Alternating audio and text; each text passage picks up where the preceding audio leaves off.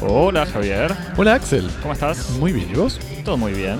Bienvenidos a Cosmopodis, documentando de nuevo la cultura del mundo de a un tema por semana, en vivo desde el Estudio 1 en el sur de París, reunidos hoy para hablar de la 41, Javi, ¿cómo se dice? Cuadragésimo primera. Primera, gracias. Edición del Festival Cinema Réel, festival de cine documental que tiene lugar todos los años en el Centro Pompidou de la capital francesa y en algunas salas cercanas. Así que pasamos 10 días mirando documentales para hablarlo ahora. Javier, Gracias, gracias por ese plural de majestad. Eh, ¿Qué haces si ya, nos ya veremos, querés? ya veremos. ¿Qué haces si nos querés eh, escribir, Axel? Si nos querés escribir, nos mandas un mail a cosmopodis.gmail.com.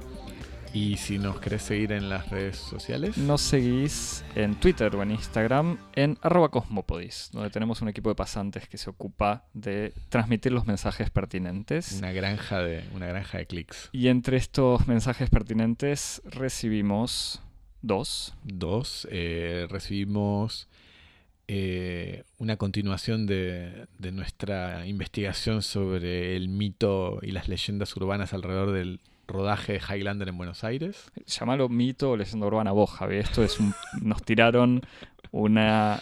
Algo que pasó en serio. No, no tendría que usar esas palabras tan ligeramente Nuestras en el día fuentes- que nos dedicamos al documental. Nuestras fuentes nos informan que un telón enorme, parece, que había sido usado en, en una toma hecha en el Abasto, en donde había una pelea de espadas, terminó en una escuela primaria pública del barrio de Colegiales, del barrio porteño de Colegiales, siendo usado en actos escolares eh, y otros. Así que Se viene el documental recuperando la memoria del rodaje de Highlander en plena hiperinflación. Eh, dicen, dicen, también nos pasaron algunos videos de YouTube que yo no tuve tiempo para mirar, pero, pero si, si- querés, Javi, hacer una- un informe sobre eso, cuando Tal vez, quieras. tal vez.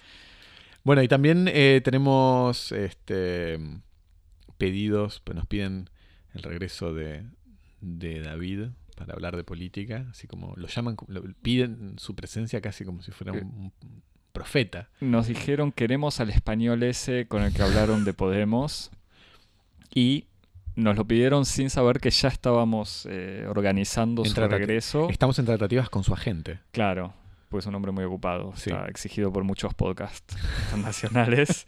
Eh, así que probablemente dentro de dos semanas lo tengamos acá hablando sobre chalecos amarillos y otras cositas. Exactamente, para el, para el feliz mayo, en donde las cosas siempre se agitan en París. Bueno, y por último mandamos un, un beso grande a una amiga del pod que cumple años en el día de hoy. Feliz cumpleaños. Feliz cumpleaños.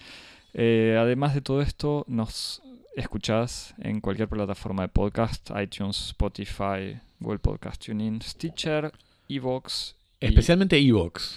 Todavía no nos pagan Evox, así que no, no nos Nos escuches en- Evox porque le das plata a Evox. Nos enteramos que están, u- u- u- Están usted- lucrando con nuestro nombre. nuestro nombre y con, con- con nuestro producto que nosotros entregamos en absolutamente eh, gratuitamente a nuestros oyentes. Ellos lucran. Pero bueno. Hablando de cosas gratuitas. Y no tanto. Axel, Eh, me dijeron que fuiste en representación de los dos. me- me dijeron que, que te informaron de la existencia de una agenda detallada de películas durante 10 días y confiaste en mi eh, presencia y mi análisis. Yo tengo, como para- yo, yo tengo una teoría que dos ojos ven mejor que cuatro. Y teniendo como objetivo hacer programas más cortos o que no duren tres horas, era mejor que yo mirara algunas películas eh, y no los dos, el doble de algunas. Así que estuve la semana pasada en, viendo todo lo que pude, no todo, pero del Cinema Réel, festival que se hace, que existe desde 1978, que ya comentamos el año pasado. eh, que como en otras ediciones Organizado por la biblioteca. Or- claro, organizado por el Servicio de la Biblioteca Pública de Información, que es una biblioteca del Centro Pompidou. Que probablemente sea la biblioteca pública de acceso irrestricto más importante de Francia. Sí, seguramente. Sí, pues no es una biblioteca universitaria, es una biblioteca abierta. Eh, y por algún otro tipo de asociaciones, en realidad, que participan en la organización. Eh, es un festival que tiene el festival de documentales más importante de París. El único tan grande por lo menos. Eh, que tiene dos competencias o dos selecciones claras, una francesa, o sea, producciones francesas y una internacional, o sea, producciones internacionales.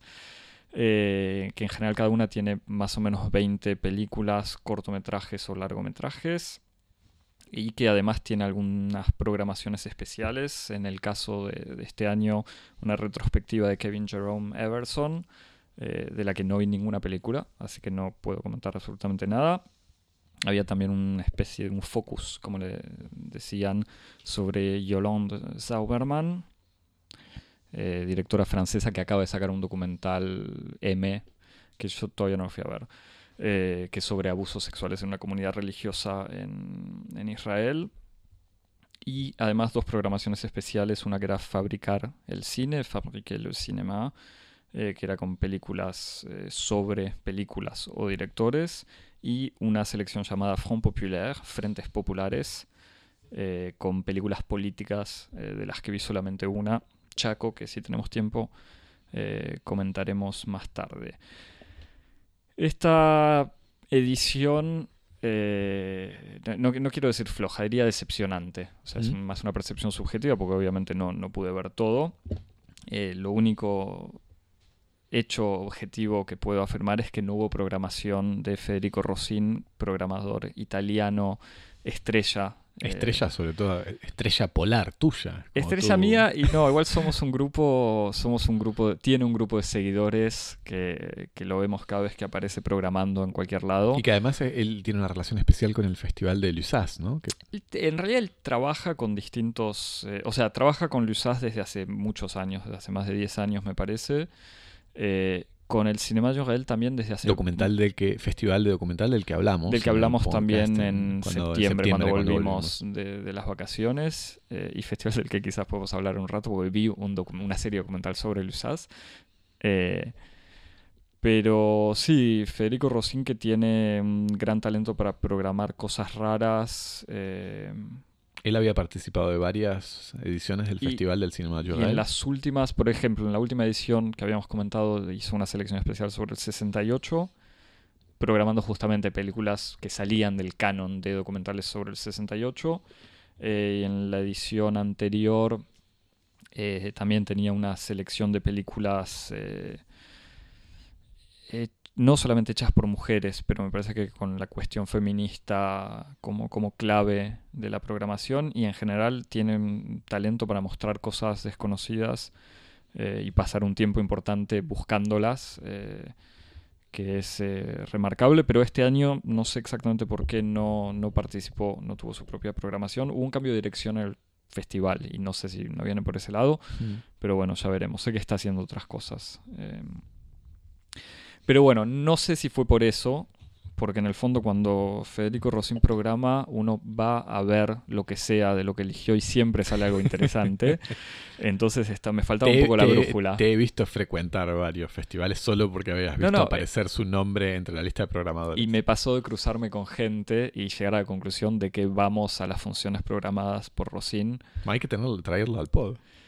Eh, sí, me parece que es un nombre ocupado, veremos. Eh, pero, pero sí, sí, sé que me han dicho, esto es un paréntesis que ya no tiene nada que ver, pero hablando con amigos que organizaban proyecciones en zonas perdidas de Francia, que lo invitaron diciéndole, mira, te podemos pagar solamente la combi, o sea, te llevamos en auto desde París y te pagamos una comida y él se copa. o sea, que los, cuanto más pequeño o barato es el proyecto, más se suma, con más buena voluntad se suma. Así que no sé si no viene por ese lado el conflicto con el Cinema Real, que en el fondo es un, festival que tiene... Muy establecido ya. Claro, que es establecido y, que tiene plata suficiente para hacer las cosas bien. Porque sé que había tenido conflictos con proyecciones fallidas el año pasado.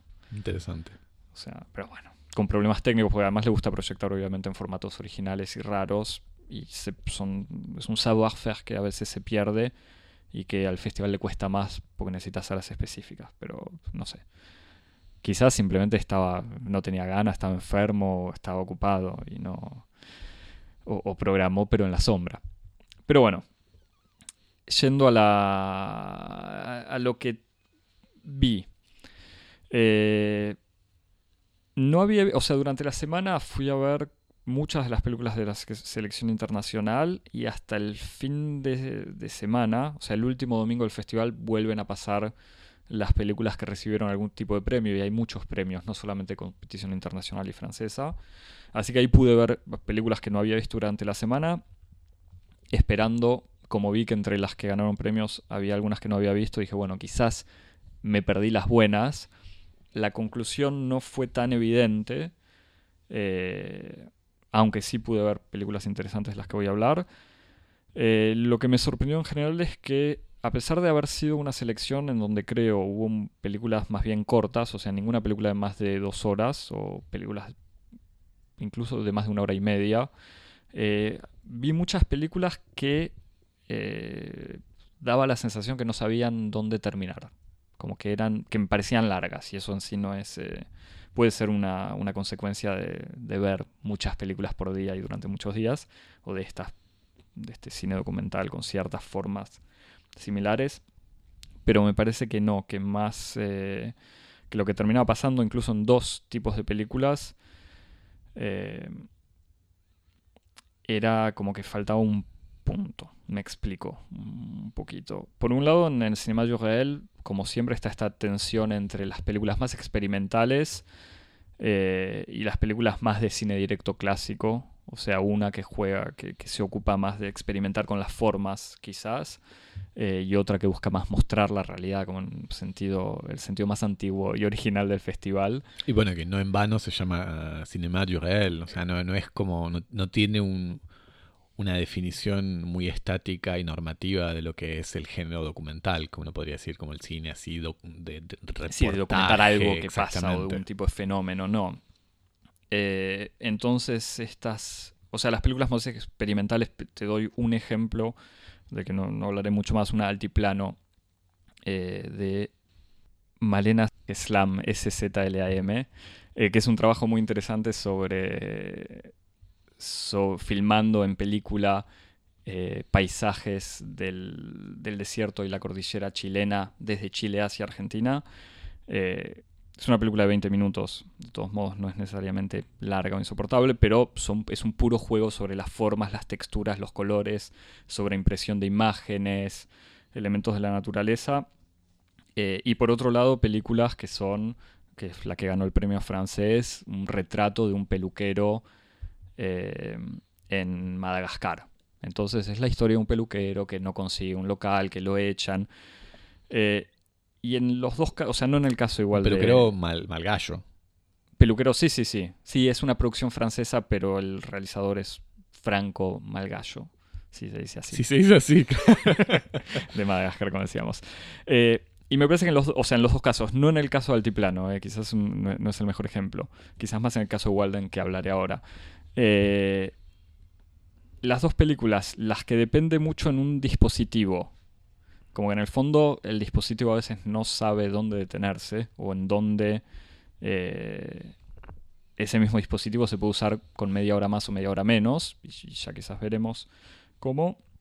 Y en las otras también, las que pretenden mostrarte una realidad como la realidad de un peluquero, en el fondo la vida cotidiana del peluquero le puedes agregar media hora o menos. Claro y es quizás más difícil.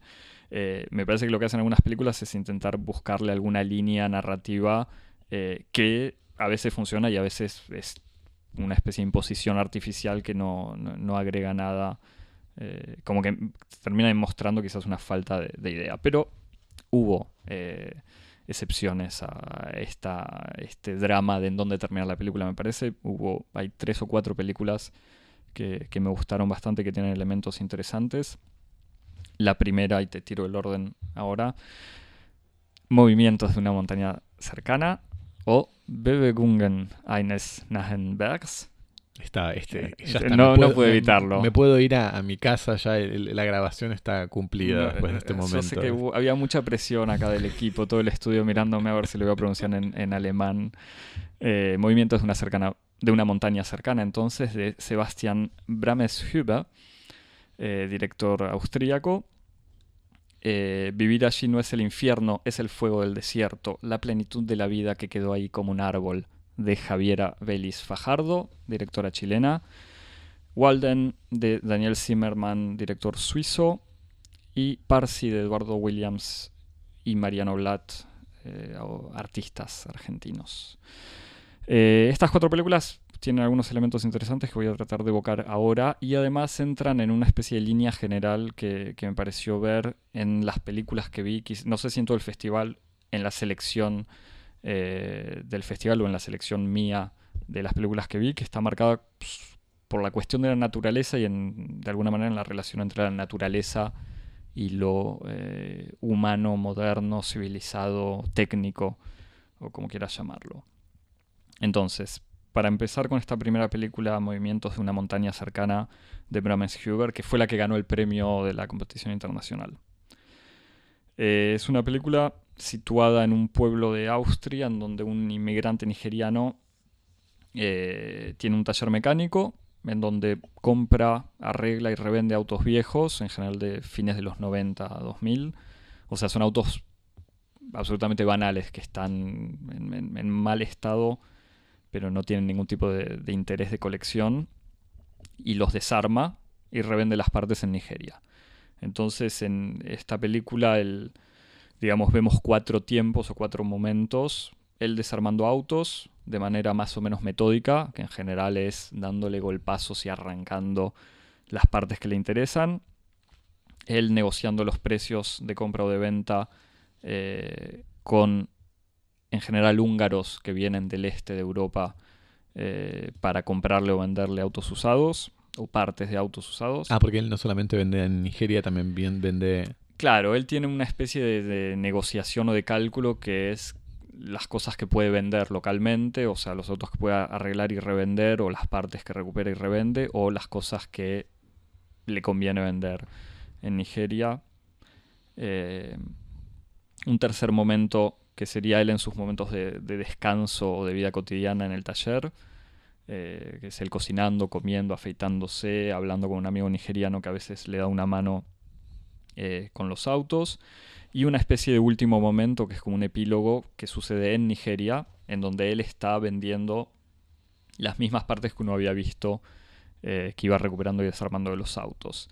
Es una película eh, filmada, o sea, con, un trabajo visual muy cuidado, o sea, con en general planos fijos, pero con algo de cámara en mano eh, también, pero siempre lento, o sea, siempre planos fijos, lentos, con un trabajo importante, que es una característica de por lo menos tres de estas películas, eh, un trabajo sobre el sonido muy interesante, que se preocupa mucho por reintroducir en la imagen el sonido eh, ambiente. Mm. Y en este caso, como es un taller mecánico que está al borde de una montaña, en una especie de valle, con un bosque de fondo y una montaña de fondo, eh, eso significa los ruidos de pájaros, la naturaleza, el viento, ese tipo de cosas. Y obviamente todo el trabajo en el taller. Em, y usa también en la película unas imágenes en 35 milímetros que había, que había filmado el director hace como 10 años en un proyecto anterior sobre este mismo taller.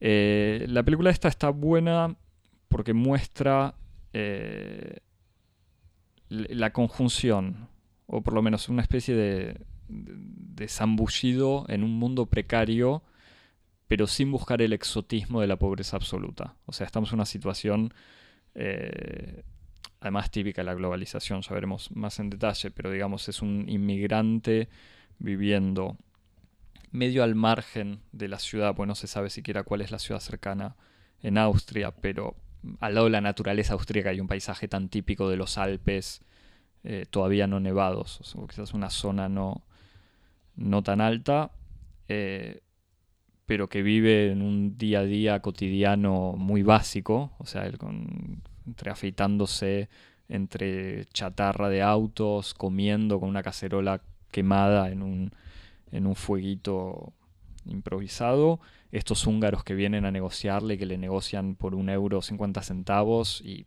esa, por esa diferencia compran o no compran. Y obviamente si están haciendo esos trayectos eh, o juntan o venden chatarra es porque tampoco tienen una vida muy acomodada. Eh, y filma la globalización, que sería esta conexión entre el nigeriano comprando partes o recuperando autos austríacos o incluso autos japoneses en Austria, eh, negociando el precio con los húngaros, hablando entre alemán, inglés eh, y señas, eh, para ver si le conviene venderlo. Según el precio nigeriano, o sea, según el precio que él podría conseguir en Nigeria, precio que depende también, según lo que comenta él con su amigo, las lógicas impositivas nigerianas, porque de golpe en un momento dicen, no, no, es que nos conviene vender en Nigeria porque están cerrando la importación de autos, entonces vamos a poder eh, revender mejor tal o tal parte. Eh, la película además introduce de alguna manera una especie, una leyenda que no, se entiende, pero juega con eso también, si es una leyenda austríaca o africana, porque es una leyenda que es eh, contada una vez en alemán y otra vez en Igbo, que parece venir de esas montañas, pues unas montañas explotadas históricamente por los metales que tienen y dicen, eh, dice algo así como que los hombres capturaron al dios del agua, este dios les propuso, como para que lo liberen, les dice, les puedo dar un pie de oro que les va a durar un respiro, un corazón de plata que les va a alcanzar para una vida o un sombrero de hierro eterno. Los hombres eligen el hierro el dios les indica la montaña, los hombres excavan, encuentran eh, el metal, lo sueltan al dios y cuando lo sueltan el dios se escapa entre los bosques riéndose en voz alta. Entonces con este relato contado con una voz en off, eh, bien, o sea, una lectura tranquila, no es que lo cuenta como una anécdota al pasar. Eh, uno ve a este tipo trabajando la chatarra al borde de la montaña y tiene esta especie de relación de vuelta con, el hierro, con el tiempo y con la naturaleza, de que, no busca ni idealizar la naturaleza, ni siquiera denunciar la tecnología, pero que tampoco eh, eh, no, sé cómo decirlo, digamos que justamente que muestra la conjunción problemática entre esos elementos, sin idealizar tampoco un reciclaje que dependería de los pobres. O sea, porque obviamente el, rol que están ocupando estos, este nigeriano, estos austríacos, estos eh, húngaros, perdón, es, también es eso, es como rejuntar esos restos de la industria en estos márgenes entre naturaleza y, modernidad. Y además me da la sensación de que lo que es interesante es que muestra este mundo mecánico, el mundo de lo mecánico, como una especie de último episodio eh, de la intervención humana en, la historia de la tecnología. Me explico.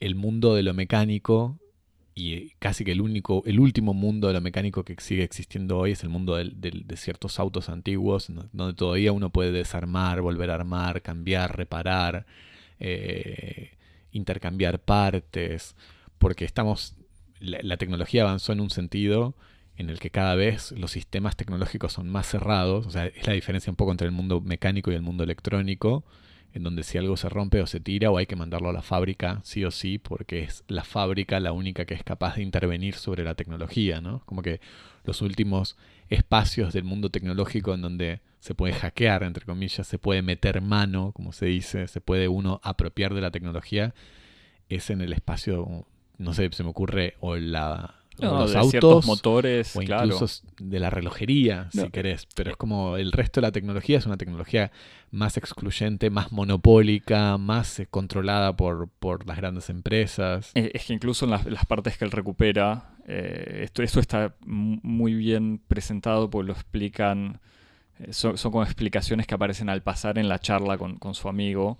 Eh, es eso, que no todo lo del auto se puede recuperar. Él busca específicamente en lo que al mismo tiempo es este ejercicio pseudoecológico de recuperación, de, no simplemente tirar, y al mismo tiempo que parece un, desperdicio absoluto, porque él compra autos que todavía funcionan solamente para arrancarle un escape, eh, un caño de escape o algo así, y poder venderlo en Nigeria. Más, primitivas casi. Como eh, lo que hace casi las partes del motor de, combustión interna así de finales del siglo XIX casi.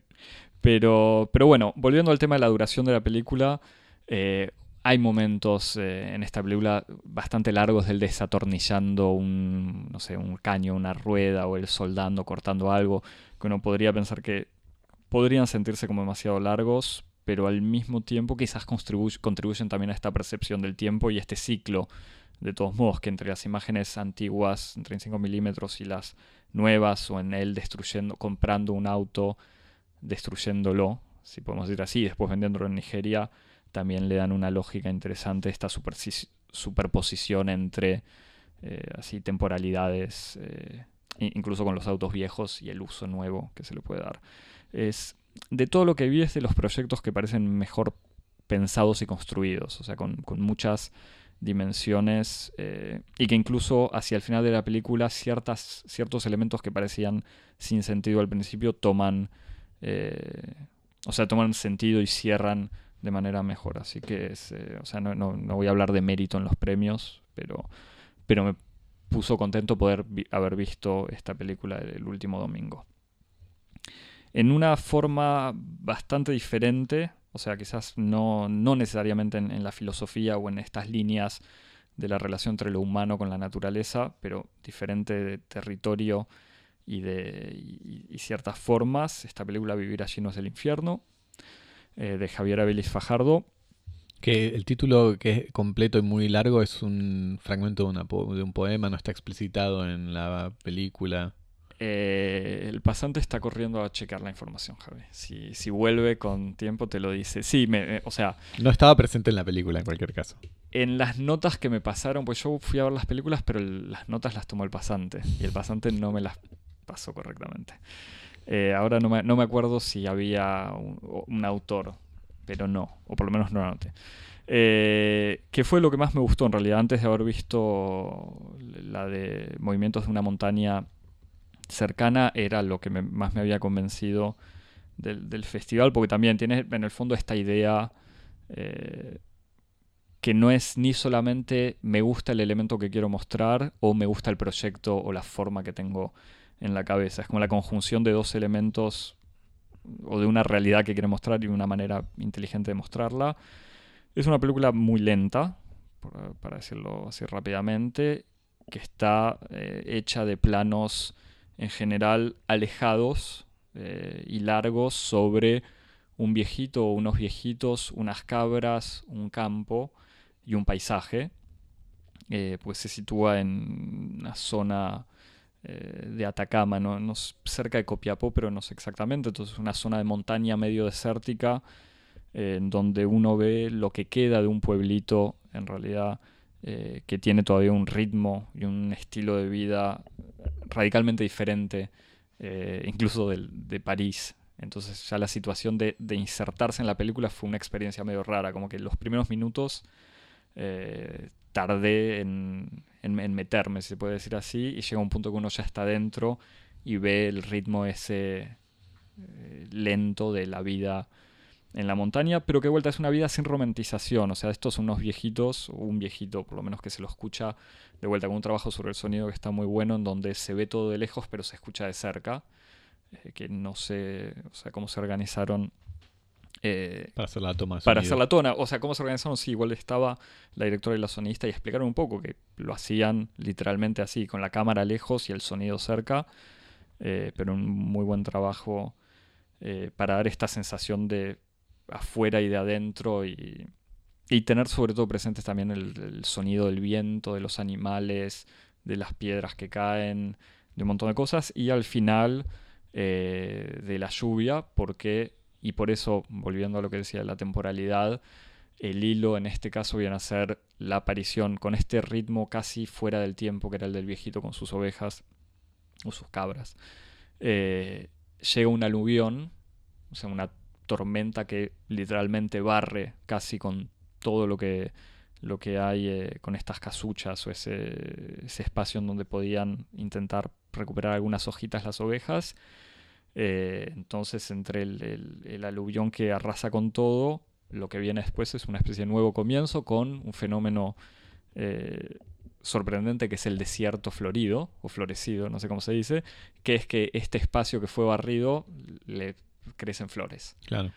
Eh, pues un espacio que nunca recibe agua, entonces cuando recibe un poco de agua, la naturaleza vuelve a crecer. Entonces, con una, una situación interesante, con una especie de tensión, porque en el fondo el ritmo este lento, viéndolo desde París por lo menos, pero viéndolo en cualquier lado, está este, esta sensación de la desaparición que se ve con, con los habitantes de la zona, que son ancianos, eh, y como una especie de mundo que está por desaparecer y el aluvión que, que le da, que cierra de alguna manera esta época.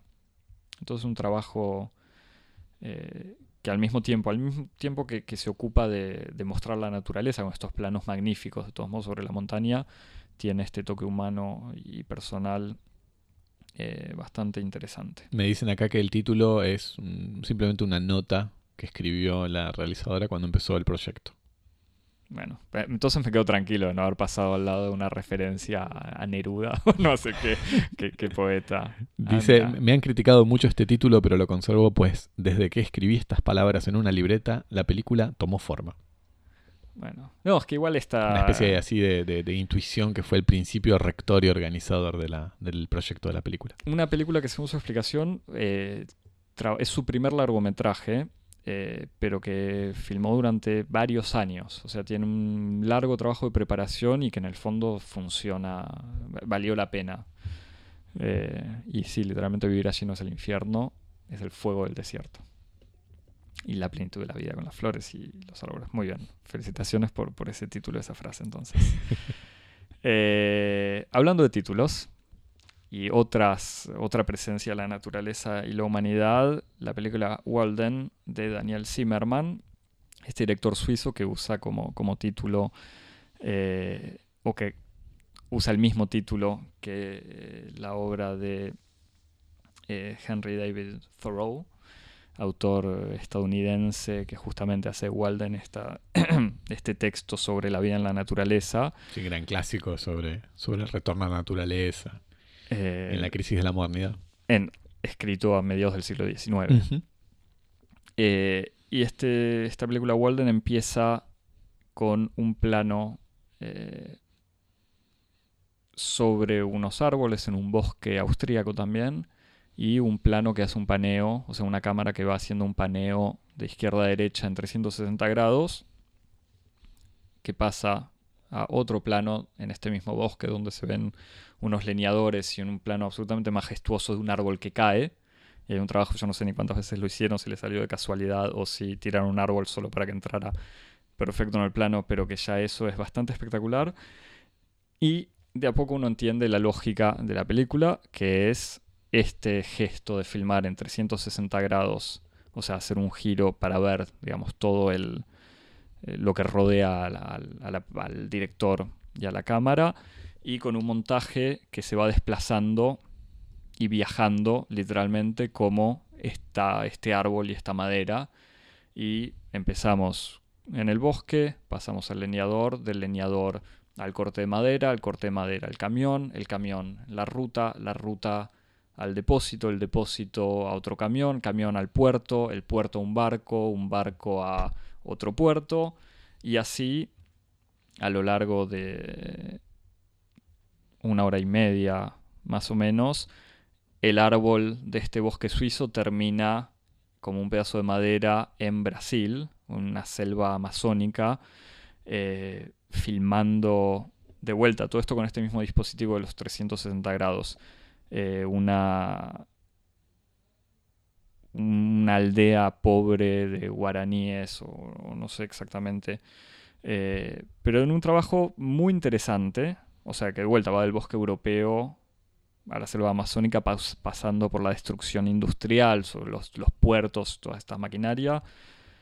Eh, pero que termina, no, quiero decir generando dudas, pero llega un momento que uno se, o por lo menos yo me hice la pregunta, bueno, la, idea la entiendo, está buenísima, eh, pero en qué momento, en, un momento parece que el, dispositivo o la idea termina siendo mejor que el resultado. O sea, como que la experiencia de ver la película. Es como que uno, una vez que uno entiende la lógica eh, y que funciona, me... O sea, no, te digo que, hay que esperar, o quizás sí hay que esperarlo, pero digo que, que todas las películas te provoquen una experiencia transformadora pero como que es una película que termina, o por lo menos de vuelta, quizás en la situación en la que la vi, termina cansando y no te toca. Es como que entiende la lógica del director, al que le reconozco, por cierto, filmar porque los planos en la selva amazónica con esta, con esta gente son unos chicos, imagínate, unos de vuelta, vestidos entre tribu amazónica y camiseta de boca. O sea, no tienen camiseta de boca, hay un chico con una camiseta argentina, me parece.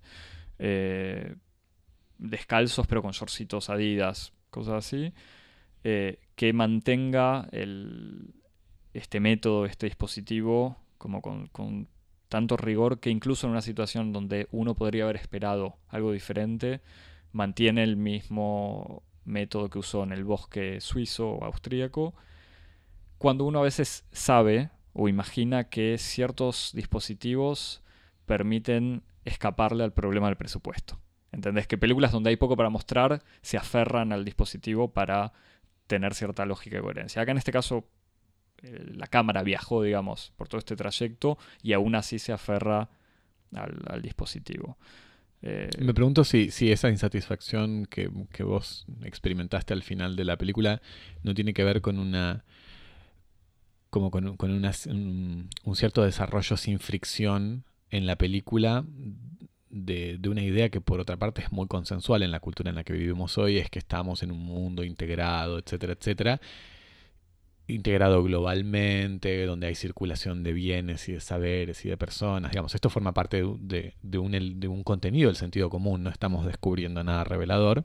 Y que en alguna medida la película lo que, lo que hace es un, un experimento de ilustrar esa idea muy banal de un modo que no produce nada nuevo. Como en el sentido, lo que quiero decir es como eso ilustra, eh, por lo que, lo que me llega de tu descripción, ilustra eh, con imágenes algo que ya sabíamos de antemano que el mundo está integrado económicamente, comercialmente, etc.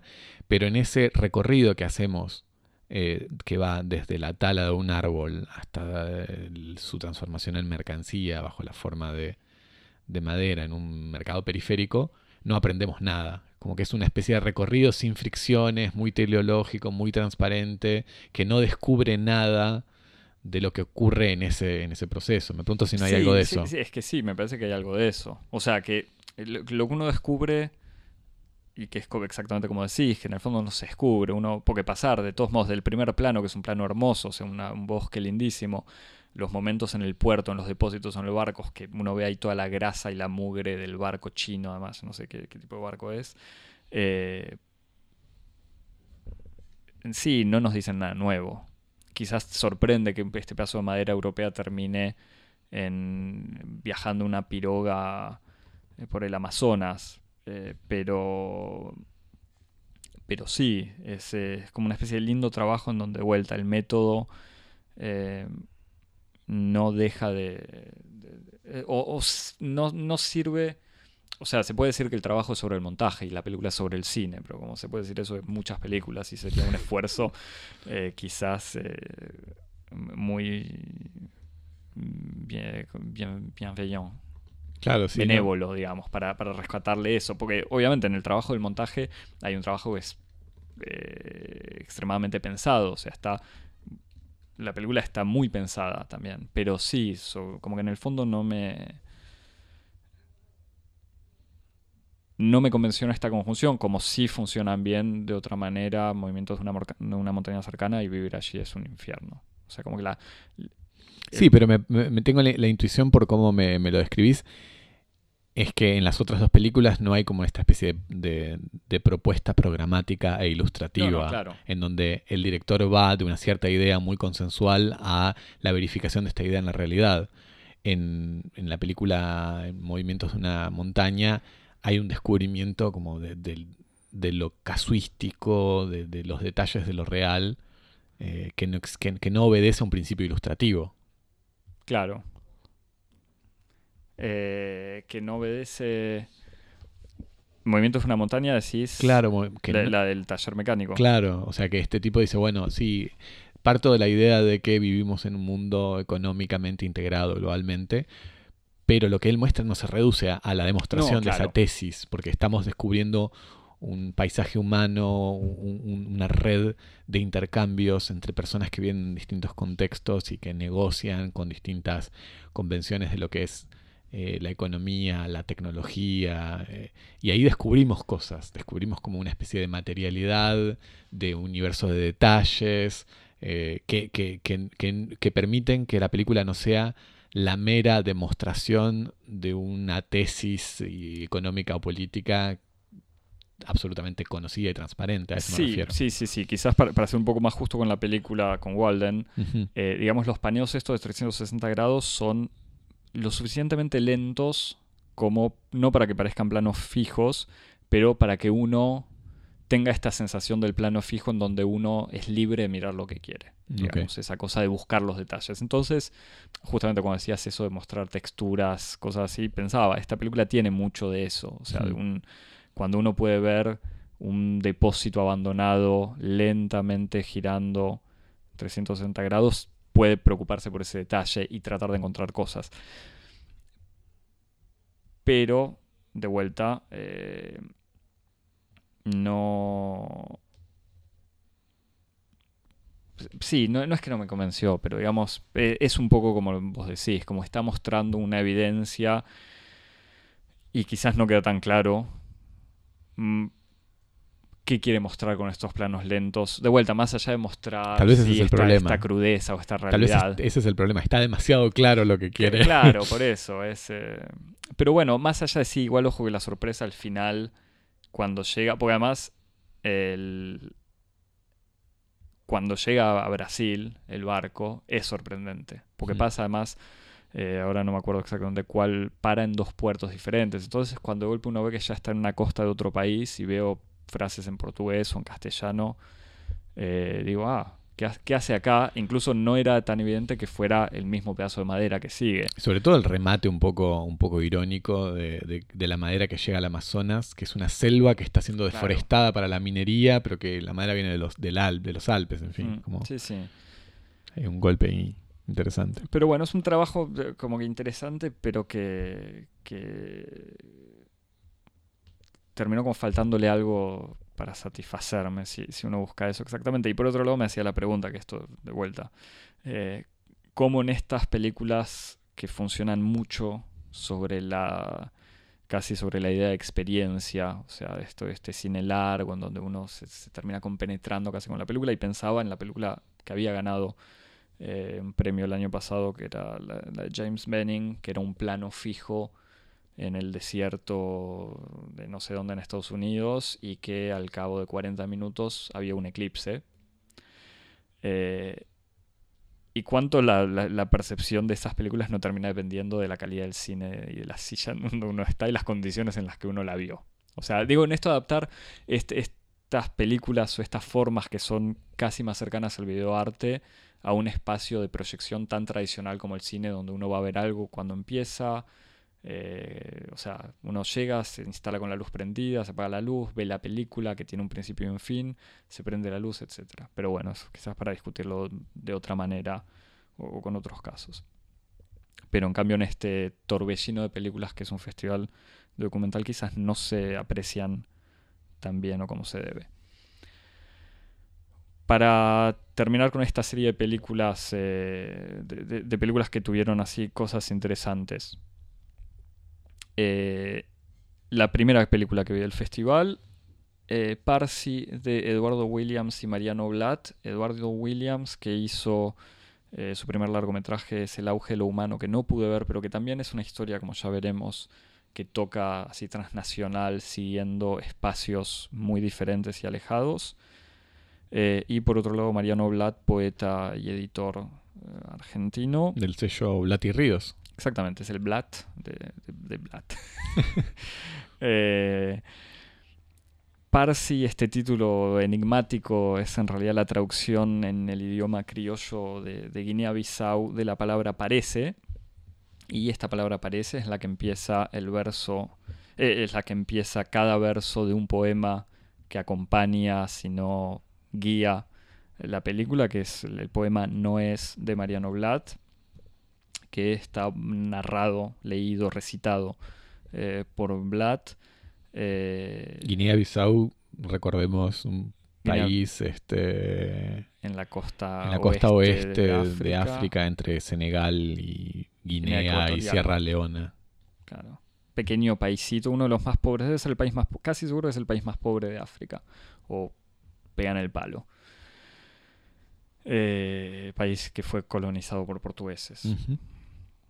Em, y, y nada, es este poema leído por la voz de Mariano Blatt en- con un acento argentino y una manera de leer muy informal, casi, o sea, una grabación que no es, no es, una, no es un poema recitado o articulado, sino es un, O sea, él, chico él lee joven. su propio poema. un chico joven recitando un poema, fuera de cámara es una voz en off, eh, y es un poema cuyo contenido es... eh, eh, no, pensaba hacer un análisis del poema ahora, pero digo, estás está marcado, claro, ya está, ya me lancé. Eh, está está marcado por las referencias personales, eh, muy locales, muy porteñas, muy generacionales, sexuales, en un vocabulario muy intraducible, casi, o sea que incluso mi era inevitable no pensar en qué estarán entendiendo los franceses que no hablan castellano, incluso los Que hablan los castellano, subtítulos. incluso los que hablan castellano y que hablan un castellano más español, que pueden captar de, de cierto vocabulario muy argentino, ciertas referencias muy claras al colectivo 111 o 176, a la pizzería Imperio o al, al Hotel Torre en Chacarita, para tirar algunas de las cosas que yo reconocí eh, y que sospecho que poca gente más en la sala pudo reconocer. Eh, y a este audio de esta voz de Mariano Blatt, que es imparable, o sea que empieza y apenas respira hasta el final, a los 20 minutos. eh, Casi la banda de sonido. de- es por eso, es una banda de sonido con un ritmo permanente, con el parece esto, parece, no sé qué, parece tal cosa, parece tal cosa. Una especie de mantra. eh, y con unas imágenes tomadas eh, en Guinea-Bissau por una cámara que no sé, que me parece que son dos GoPro juntas, o sea, dos grandes, dos gran angular o, o más de dos, para dar un efecto de cámara de 360 grados, eh, o sea, no sé si 360 en ese caso, pero como Street View, digamos, Claro. Google Street View, eh, pero que están llevadas en la mano por unos jóvenes de Guinea-Bissau que van circulando, corriendo, paseando, andando en skate o bicicleta o lo que sea, entrando en algunos lugares, parando y hablando, con algo del sonido eh, de- de- local de estas ciudades De la- africanas Claro, de la toma directa. de esta ciudad de la toma directa, eh, cruzándose con este sonido ambiente y la voz del poema. Eh, en estas dos direcciones absolutamente opuestas, o que parecen bastante opuestas, en donde me parece que la, conexión es eh, justamente eso, que sean dos cosas absolutamente locales uniéndose eh, por la imposición de un sonido, de un, de un poema narrado en estas imágenes. Eh, en un trabajo interesante, o sea, visualmente está este efecto de un director eligiendo las tomas a partir de esta cámara, está bueno. El cruce o la conjunción de ambos eh, contenidos, o sea, sonido e imagen, todavía hasta el día de hoy me dejó sin una respuesta clara de qué, no, de qué opinar, pero sí, de qué, cómo tomarlo. Porque a mí me queda la ligera sensación eh, en donde en el fondo las imágenes, estas imágenes de Guinea-Bissau son utilizadas, apropiadas, eh, no por el exotismo solamente, pero de una manera que todavía no me resulta completamente no arbitraria. Me parece que eh, eh, justamente escuchándote decir esa palabra es como que me da la sensación de que tal vez ese es el, el- el principio sobre el cual se monta todo el proyecto, ¿no? Es como una gran reflexión sobre esa característica definitoria del concepto de signo en la tradición de, la, lingüística estructura- estructural, eh, que señala que la relación entre significante y significado es una relación necesariamente arbitraria, ¿no? Y entonces es como que el, proyecto parece estar montado sobre, sobre el ejercicio de la arbitrariedad eh, entre unión, entre significante y significado, ¿no? Es como, ¿qué, qué es lo que se produce cuando la, arbitra- la arbitrariedad es el principio de juxtaposición que produce sentido? Y que ese, esa relación de, de arbitrariedad se puede reproducir en la película en muchos niveles, como vos decís, en, la arbitrariedad de la traducción, la arbitrariedad entre dos contextos que son como totalmente irreductibles el uno al otro. E- incluso en el poema de Vlad, que... Como la, la arbitrariedad es el método. Claro. Y, y al mismo tiempo es como no es totalmente arbitrario. Y, es una especie de arbitrariedad porque el, el otro contacto, no sé cuán evidente, pero que, que se puede eh, ver entre el, el poema y la imagen es este flujo constante. O sea, pues los chicos sal- paran en algunos momentos, pero en realidad es una cámara que se mueve. Cuando yo decía Google Street View, no es casualidad, porque uno siente que va avanzando y va moviéndose. Em, pero sí, puede haber algo de eso. Pero bueno, el efecto eh, sigue sin, si- sin saber, sigo sin saber cómo agarrarlo, Claro. de alguna manera. Y volviendo al tema del final, de vuelta, en estas películas que no sabían dónde terminar o cómo circular, en este caso el poema funciona como un principio y un fin, con, de todos modos, esta, esta duda que, según dice, leí por ahí Mariano Blatt, es un poema que está en permanente construcción, como que él le sigue agregando versos, así que como que esto podría continuar también. En una lógica muy característica de la producción cultural y artística de hoy, en donde desaparece casi la idea de obra y se reemplaza por la idea de proyecto, ¿no? Claro. Algo que está como en permanente, en permanente factura. Sí. Pero bueno, pero, pero de todos modos fue una experiencia, o sea, fue la primera película que vi eh, y una, no quiero decir experiencia, pero sí, como fue una manera de empezar el festival de una manera bastante interesante, ambiciosa, eh, y que después un poco decayó. Hmm. O sea, decayó por otras cosas que vi de las que no ni, ni- ni siquiera hablo ahora. ¿Te parece que toda esta recurrencia y, o- de, de- de- de lo natural como, como tema o, o- o como espacio tiene que ver con una cierta fatiga o una cierta eh, falta de imaginación en el tratamiento de- de- del otro gran espacio privilegiado de- del cine y de la cultura, que es el espacio de lo social? Ante una fatiga y una falta de imaginación de cómo representar lo social, vamos a, buscar un poco de inspiración o de espacio de fuga en la naturaleza. Eh, sí, se podría dar vuelta al comentario y decir también una manera de, verlo de otra manera. Una, eh, ¿Entendés? No digo solo una fatiga, sino una inteligencia de buscar también espacios diferentes en donde se conjugan eh, el mundo urbano, industrial, capitalista, con esta naturaleza entre amenazada eh, y atacada. Eh, sí, había otra película de la que, que, que no sorprendía mucho por, por su forma, que se llamaba Labor Leisure, o sea, trabajo ocio, hecha por dos chicos canadienses eh, bastante jóvenes, donde filman una plantación de cerezas eh, y la fábrica que está ahí al lado, eh, que se ocupa de limpiarlas, cortarlas, empaquetarlas. Es una fábrica en Canadá, un campo en Canadá y una fábrica, obviamente en el mismo lugar, donde trabajan casi exclusivamente inmigrantes latinoamericanos. Y sí, algo de lo que dejaba esa película, aunque tenía esta presencia de la naturaleza, pues la película empieza igual con un plano fabuloso sobre un campo de golf y un paneo hacia los, el bosque o la plantación de, cerezos y esta presencia de los cerezos y la recolección de, de cerezas, pero después se va al espacio fabril y al mismo tiempo daba la sensación de ser algo también absolutamente conocido y no por más testimonios, porque había algunas voces de, trabajadores, no, no generaba nada nuevo. Entonces sí, no sé si es una fatiga o, o qué, pero es, es posible.